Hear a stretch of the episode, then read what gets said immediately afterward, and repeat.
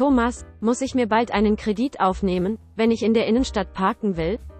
Wir neigen ja oftmals dazu, etwas zu verdammen aus der Bequemlichkeit, weil es halt eben bequem war und auf einmal wird etwas anders auch teurer. Und das mag erstmal komisch klingen, äh, was ich damit zum Ausdruck bringen möchte. Viele Menschen sind auf die Marktforschungsfrage, wo wäre denn bei Ihnen die Schwelle für eine Stunde Parken in der Innenstadt? Sind die völlig überfordert, weil sie natürlich keine Erfahrung nach vorne haben, aus anderen Ländern beispielsweise, obwohl dann sagen, naja, ich habe schon mal gehört, in New York 25 Dollar die Stunde, da sind wir ja in Frankfurt, Berlin, Hamburg noch weit weg. Und ich glaube, genau dieses Delta dazwischen, zwischen der Vorstellungskraft und der, der Bequemlichkeit und äh, dem Wut und Trotz, ich möchte auch nicht mehr viel zahlen, weil passiert eigentlich genau das, was Ökonomen lieben und äh, wir als Fondsgesellschaft noch mehr. Das heißt, wir leben davon, dass Menschen sich vom Motiv verändern, in die Innenstadt zu fahren. Einfacher formuliert, je stärker ich in die Innenstadt fahre, desto mehr werde ich pro Zeiteinheiten belangt als vorher. So, warum ist das so? Weil auf der einen Seite äh, doch mehr Menschen gern in die Städte fahren würden äh, mit Privat-Pkw. Achtung, das hat auch was mit Alter zu tun. Zweite Geschichte ist, es fallen ja immer mehr oberirdische Stellplätze weg. Das heißt, der Gesamtkuchen an Stellplatz wird kleiner. Und wenn das kleiner wird und die Nachfrage steigt, dann gibt es jetzt eine Nobelpreisaussage, dann die lautet natürlich, Achtung, Tusch und Tremolo,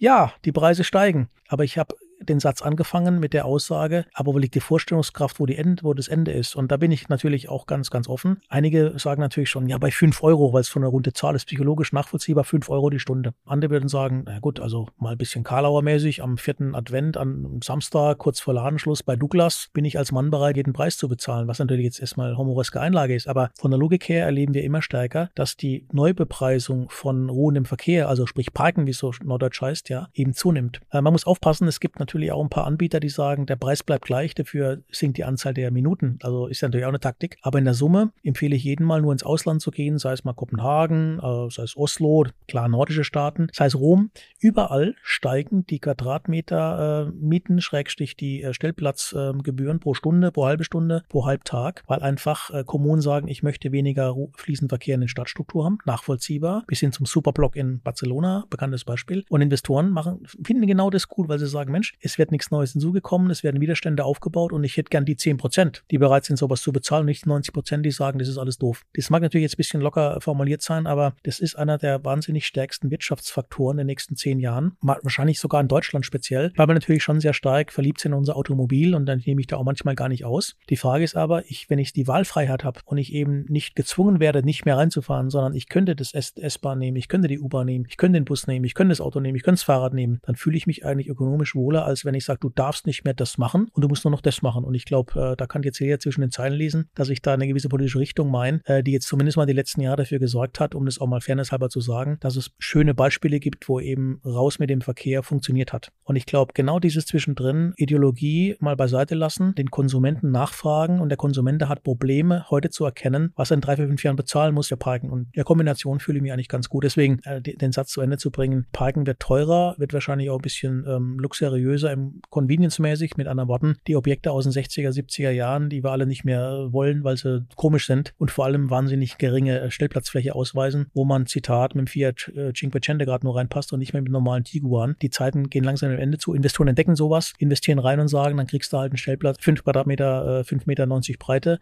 kannst da reinfahren und es kostet halt X. Und die 10 Prozent, die es bereit sind zu zahlen, die sind mir persönlich lieber als die 90 Prozent, die sagen, ich mache gar nichts mehr, ich bin dagegen, aber vielleicht nehmen die das Fahrrad oder ein Bus oder wie auch immer. Und das ist, glaube ich, ganz gut in der Kombination. Also deswegen Parken wir teurer. Ich habe es begründet in der rationalen Erklärung, aber ansonsten gehen halt auch immer Emotionen mit dem Thema hoch. Denn wie gesagt, nicht jeder wohnt in der Innenstadt und kann da zu Fuß äh, zum Shoppen, Konsumieren und Kultur laufen. Die Hälfte der Bevölkerung wohnt halt außerhalb der Ballungszentren und das ist natürlich manchmal auch ein Problem, dass man die jetzt nicht überfährt mit gewissen Entscheidungen, die getätigt werden.